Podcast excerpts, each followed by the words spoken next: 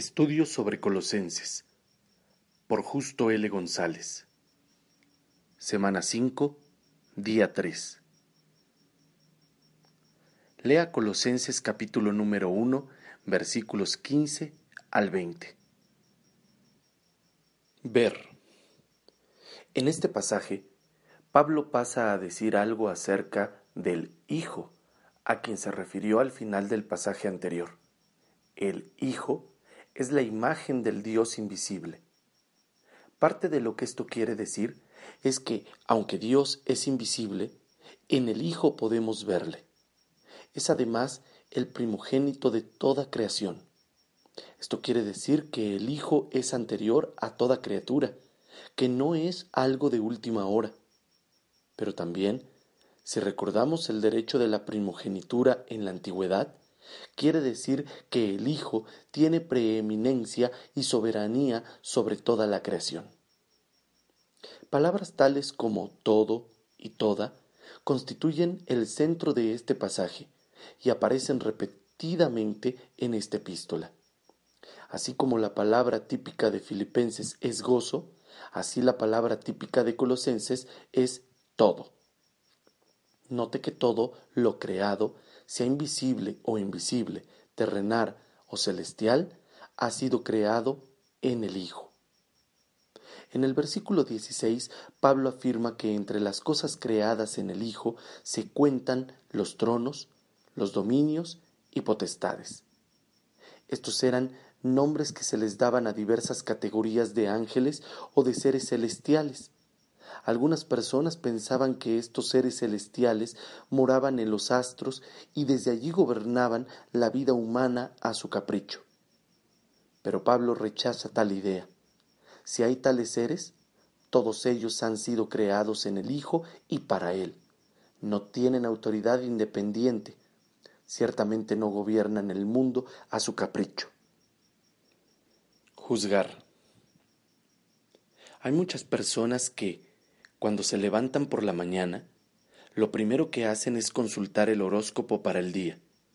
Otras piensan que el signo del zodiaco bajo el cual cada uno nació de algún modo determina su destino. La idea que se encuentra tras tales prácticas es la misma que Pablo ataca en este pasaje. Se piensa que de algún modo misterioso los astros gobiernan la vida y el destino humano. ¿Qué cree usted que Pablo diría sobre esto? Ciertamente le parecería un grave error, pues se olvida de que, si hay poderes ocultos, todos esos poderes, como el resto de la creación, son inferiores al Hijo. Para los colosenses, creer que los principados dominaban su vida era negar el señorío universal de Jesucristo. ¿No será lo mismo para nosotros cuando andamos creyendo en horóscopos y en poderes ocultos en los astros? Actuar. ¿Es usted de las personas que consultan el horóscopo aunque sea a modo de pasatiempo? ¿Es usted de quienes creen en adivinos, lectores de las palmas de la mano, de hojas de té, de barajas o cosas semejantes? Si tal es el caso, Lea de nuevo el versículo 16. Pídale a Dios que le ayude a ver y aceptar el señorío de Jesucristo por encima de todas las cosas y a dejar a un lado todas estas supersticiones que, a fin de cuentas, son negaciones de ese señorío. Si no es usted de las personas que consultan el horóscopo, piense sobre cualquier otra cosa en su vida que amanece que amenace con ocupar el lugar que le corresponde únicamente al primogénito de toda la creación. Puede ser el dinero, o su prestigio personal, o su trabajo. Estas cosas no son malas. Pablo no dice que los tronos y potestades sean malos. Lo que dice es que todos han de estar bajo el señorío de Cristo.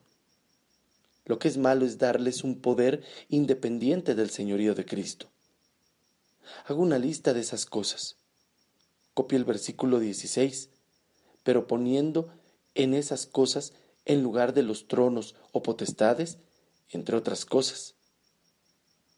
Léalo en voz alta y anote sus reflexiones.